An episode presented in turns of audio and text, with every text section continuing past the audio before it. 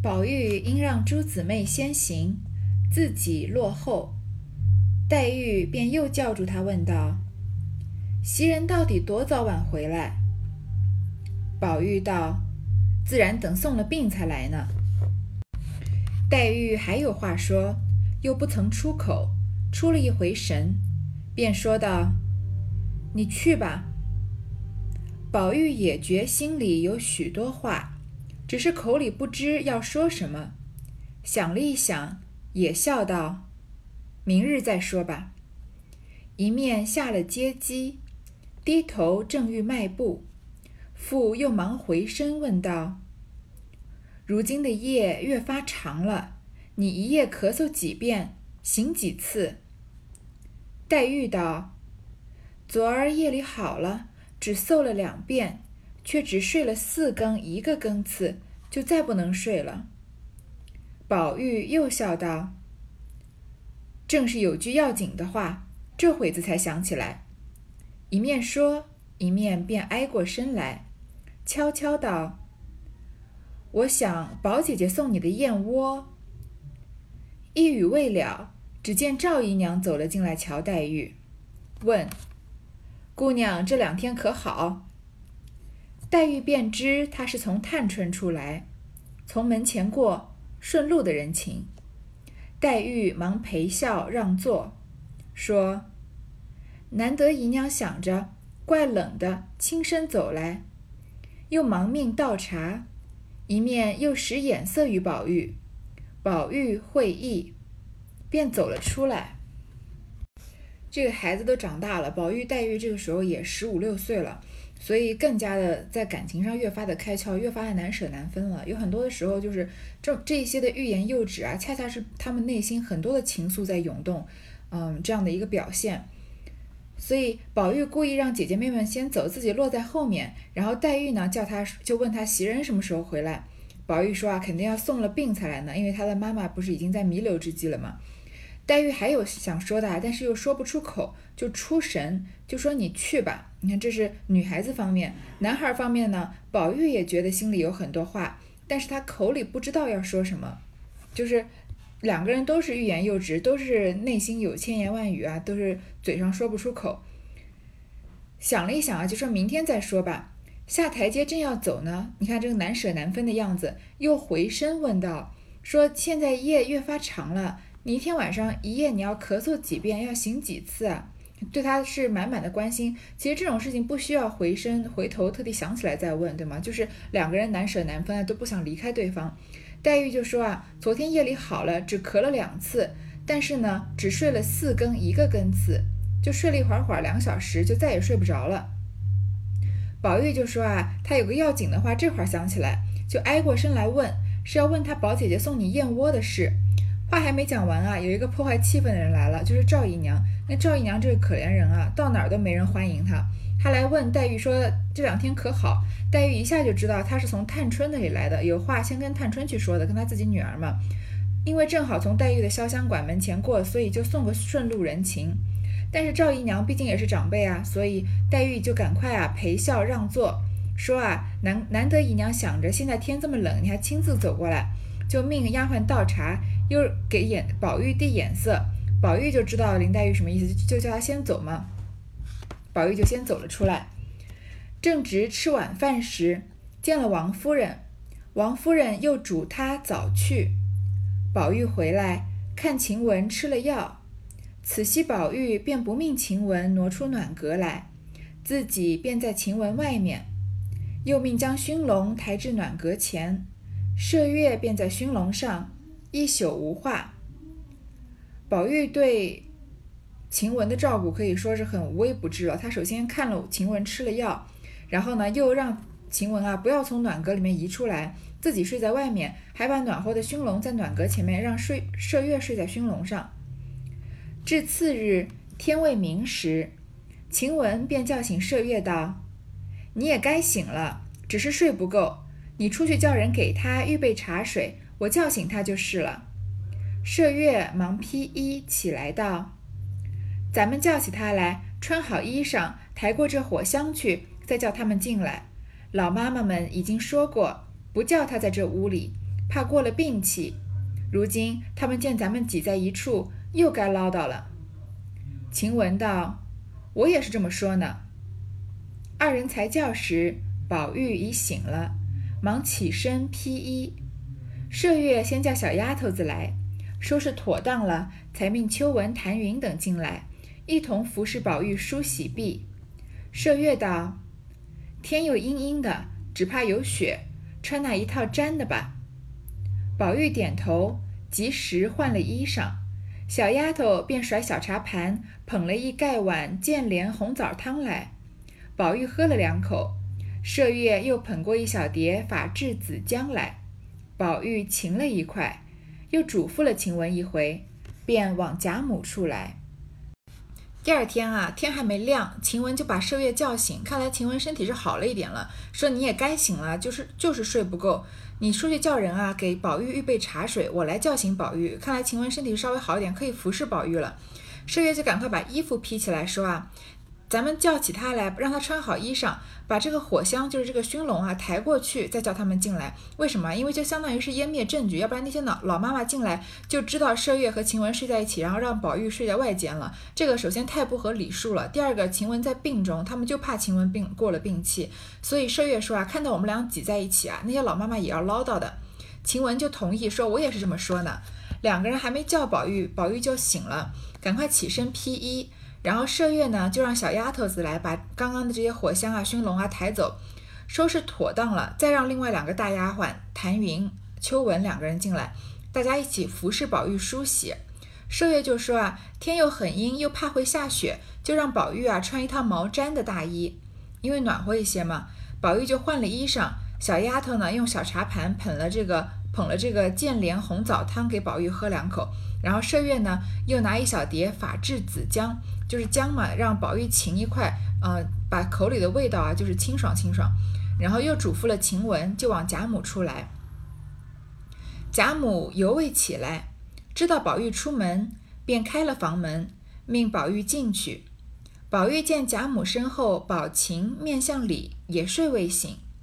宝贾母见宝玉身上穿着栗色多罗尼的天马箭袖。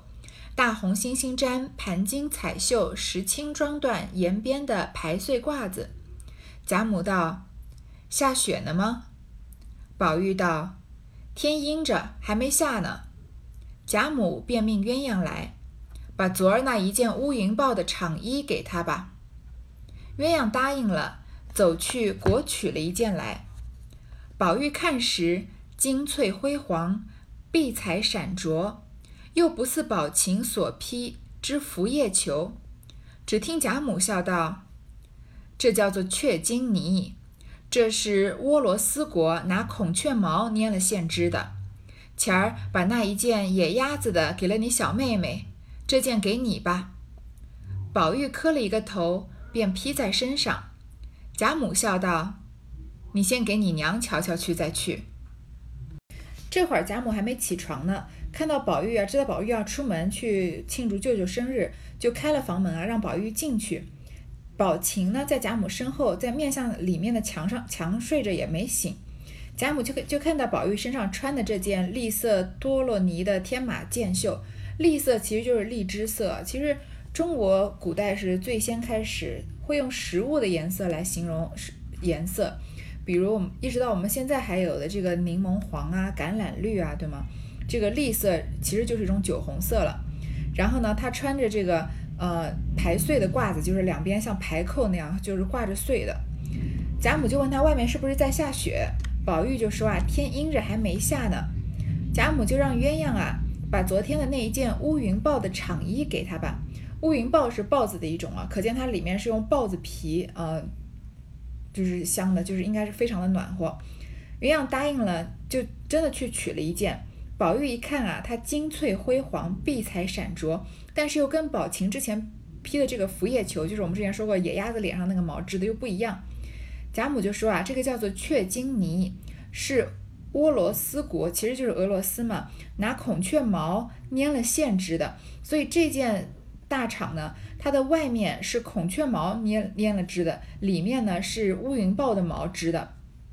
所以就是非常的名贵，就是外面和里面是不同的两种动物的毛，呃，用不同的方式杀死不同的动物，放在同一件衣服上面。我之前说过，这个大户人家可以，嗯，就是不放过任何一种野生动物，就是越是稀有、越是名贵，他们越是要拿来做衣服。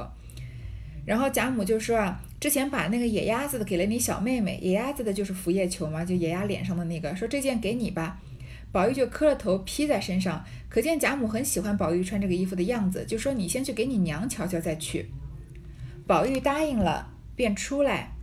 只见鸳鸯站在地下揉眼睛，因自那日鸳鸯发誓决绝之后，他总不和宝玉讲话。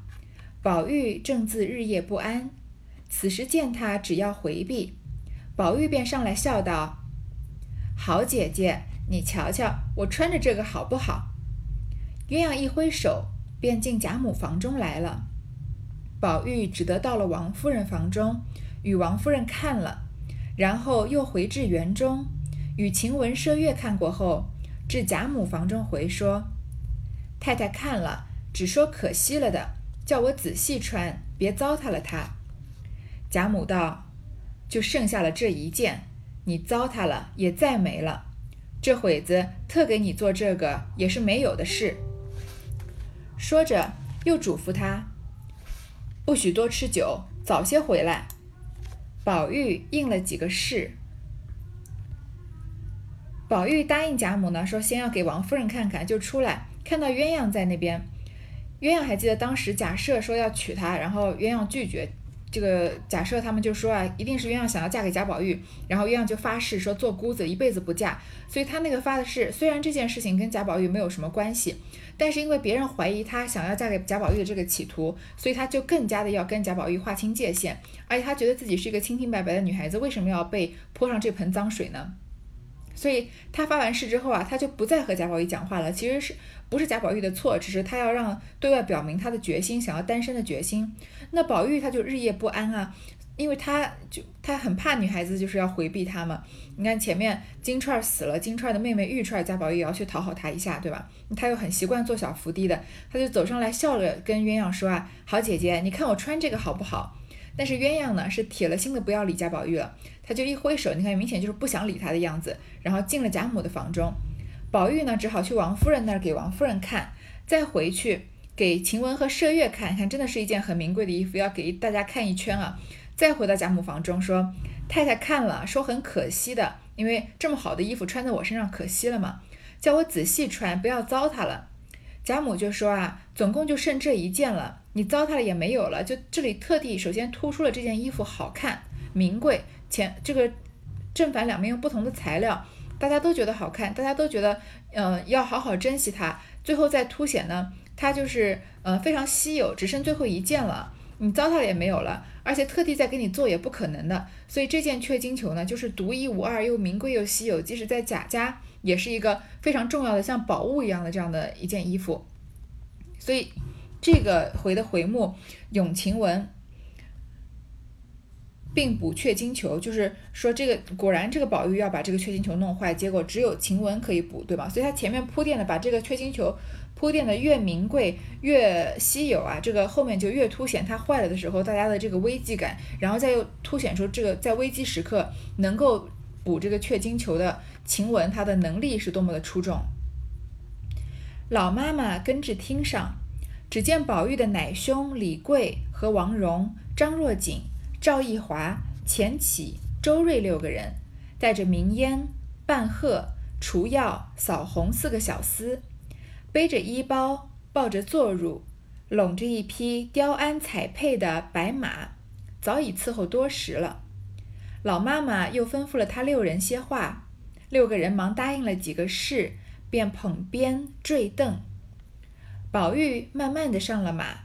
李贵和王龙、王荣拢着绝环，钱起、周瑞二人在前引导，张若锦、赵义华在两边紧贴宝玉后身。宝玉在马上笑道：“周哥、钱哥，咱们打着角门走吧，省得到了老爷的书房门口又下来。”周瑞侧身笑道：“老爷不在家，书房天天锁着的，爷可以不用下来罢了。”宝玉笑道：“虽锁着，也要下来的。”钱起、李贵等都笑道：“爷说的是。”便拖懒不下来。倘或遇见赖大爷、林二爷，虽不好说爷，也劝两句。有的不是，都派在我们身上，又说我们不教爷礼了。周瑞前起，便一直出角门来。宝玉出个门，怎么可能随随便便的就一个小厮跟呢？又不是像他那样偷偷的溜出去见袭人，对吧？他是去庆祝舅舅的生日，所以出门要带六个随从，然后还要带四个小厮，所以一出门啊，有十个人跟着。他们这些人呢，各司其职，嗯。这些小厮呢，背着衣包，抱着坐褥，就是去别人家还不能用别人家的坐褥，要自己铺开来自己坐，拢着一匹啊雕鞍彩辔的白马。这个辔就是字很难写，就是辔头，就是在马就是骑马的时候，马的脸上到脖子上面啊，为了要驾驭它们，在它的颈子上套的这种器具。嗯，一般有这个两部分，一个是嚼子，一个是缰绳。嚼子就是把马的嘴给拢住的那种，就是把它脸给套住，有点像在脸上套了两根皮带那样子。然后在缰绳是扣在颈子上面的，所以这样就可以驾驭马。一个嗯是把住这个马的龙头，一个是让马快速的这个奔跑。其实“辔头”这个词我们应该是不陌生的，小时候学这个《木兰辞》的时候。呃，因为木兰辞非常的朗朗上口，所以我小时候背过之后，一直到现在还记得特别清楚。东市买骏马，西市买鞍鞯，南市买辔头，北市买长鞭，对吗？这个辔头就是他在南市买的，要给马啊，要用来骑马用的用具，就是马具了。然后呢，老妈妈又嘱咐六个人这些跟随的大随从这些话，然后呢，他们就捧鞭坠镫，赶快就上马骑马，服侍宝玉上马，然后。李贵和王蓉呢，拢着嚼环，嚼环就是跟辔头连接的，是勒在马嘴巴里面，嘴巴附近的这个小铁链，可以控制这个马匹的活动，然后让它控制它的方向，也来可以控制它的速度。另外两个呢，钱起周和钱起和周瑞两个人在前面引导，另还有两个大随从啊，是贴着宝玉后身，把宝玉保护的，就是像六个大保镖一样。宝玉在这里就跟呃钱起和周瑞两个人说啊。我们从角门走吧，不要从正门走，要不然到了老爷的书房门口又得下来。还记得贾，呃，贾政是住在这个正厅的，对吗？这会儿贾政已经出去上任了，所以他不在家里。但是儿子作为儿子呢，经过父亲的房间，还是要下来朝父亲的房房间的方向拜一拜，这是大户人家的礼节。周瑞就笑着说啊，老爷也不在家，书房的门又锁着的，不如我们就不要搞这些繁文缛节的了，不用下来了。宝玉笑着说呢，虽然锁着啊，也要下来的。不是说宝玉多么遵守礼节，他一向视这些诗这个诗书礼义这些礼节为粪土的。但是他怕他爸爸嘛，又怕被人落下口实，等他爸爸回来可能会跟他告个状，或者碰到别的管家来说他。所以说，就算我爸不在家，我也要下来。然后其他人呢也说对，就算这会儿偷懒不下来啊，万一遇见大管家，像赖大爷、林二爷什么，就是赖大和林之孝这样两个管家级的人物，前面都各自有各自的戏份的。他们虽然不好意思说你呢，但是也会劝两句。然后呢，不是所有的不是啊，都派在我们身上，说我们不教也理了。还记得宝玉去上学堂的时候，贾政就叫李贵进来把他训了一顿嘛。所以这些人就是白白的受这些训斥，所以他们也同意啊。正说话时，顶头果见赖大进来，宝玉忙拢住马，意欲下来，赖大忙上来抱住腿，宝玉便在凳上站起来，笑携他的手。说了几句话，接着又见一个小厮带着二三十个拿扫帚簸箕的人进来，见了宝玉，都顺墙垂手立住，独那为首的小厮打签儿，请了一个安。宝玉不识名姓，只微笑点了点头儿。马已过去，那人方带人去了。于是出了角门，门外又有李贵等六人的小厮，并几个马夫。早预备下十来匹马砖后，一出了角门，李贵等都各上了马，前引棒围的一阵烟去了，不在话下。说曹操，曹操到啊！果然这个时候赖大进来了，宝玉呢就赶快拢住马要下马跟赖跟赖大打招呼。赖大赶快上来抱住他的腿，就不让他下马，就是两个人都是遵守礼节的行为。宝玉呢就在凳上，就在马上面，马上不是有脚凳吗？在脚凳上站起来，就是还是表现了礼貌，只是没有亲自下马来跟赖大打招呼，就笑着携着他的手啊，说了几句话。接着呢，就是一些就是原来赖大可能是一个小厮带着几个拿扫帚簸箕的要进来打扫卫生，见了宝玉呢，大家都顺着墙垂手立住，只是那个独读那个为首的小厮跟宝玉啊打签请安，因为宝玉不认识他，就笑着跟他点了点头。然后等到马走远了呢，那个人才带人去了。出了角门啊，又有李贵这六个人的小厮，并几个马夫啊，御下了十来匹马专后。因为出了大官，呃，出了贾府的门，他们也要骑马嘛，所以这些人有有他的贾宝玉的随从，有自己的小厮，他们又上了马。前引傍围的有好多人啊，一阵烟的去了，这个阵仗还是挺大的，不在话下。这段讲起来也挺算是废话的。我前面也说过，这个《红楼梦》。很多地方，你就像晴雯他们说要把东西端走伺候贾宝玉梳洗啊什么的，很多细节没有必要写的这么淋漓尽致，但是曹雪芹都写的很仔细。但是我们也并不觉得枯燥，也非常，也正是因为曹雪芹把这些细节详详细细的写出来了，所以我们后面才有了很多这个文献可以考证他们那个时候的生活方式是怎么样的。然后再说后面高鹗续写的这个方面呢，其实《红楼梦》的故事情节不是说多么惊心动魄的，它就是即使是最刺激的情节，也不过就是自己窝里内斗而已。嗯，很多时候就是一帮人今天早上起来吃了点东西，然后大家就去吟诗作对，然后各个园子游玩游玩，然后干了。嗯，说一些杂七杂八的家长里短的事情，然后大家去睡觉了，然后生病的生病啊，喝酒的喝酒啊，呃，乱搞男女关系的乱搞男女关系，对吧？他这个故事情节并不是说多么的呃引人入胜，但是为什么？后面高鹗的续写，人家一眼就能看出，首先一眼就能看出不是曹雪芹写的，第二个就是能看出他写的不怎么好，就是为什么？因为你要是太侧重于续写《红楼梦》的故事情节，想把这个故事编圆了，那就不是《红楼梦》的初衷啊。这本书它之所以伟大，是因为它首先对人性的描写把握非常的精准，第二个就是他对嗯富大富大贵人家生活中的这些细节，因为他过过这样的日子，所以嗯。写的非常的精细，然后就非常的精致，所以像高鹗这种，呃，秀才考上来的这种书生啊，没有这这种生活经历，没有这种阅历，没办法把它写的这么仔细，甚至回头去改曹雪芹写的这东西，还反而还改的弄弄巧成拙，因为曹雪芹见识的东西是他没有见识过的。然后然后呢，因为他过于的注重要把这个故事的情节圆起来，要把前面嗯跟前面的这个呃金陵十二钗的判词啊，然后跟他的曲曲词啊。合起来，然后要把后面的故事整个编得完整，所以他可能反而忽略了曹雪芹这个《红楼梦》里面最重要的精神，这种关于对人物人人物性格的这个把握。所以我在我因为继续要往后读这个《红楼梦》，所以我又重新看了这个高鹗续写的版本，就是从八十回以后继续往后看啊，真的，你从第八十一回一下就能看得出来，是完完全全另外一个人在写的，这个贾宝玉的性格一下子就。变变了，就是他说的说出的话不像是贾宝玉这个性格能说出来的。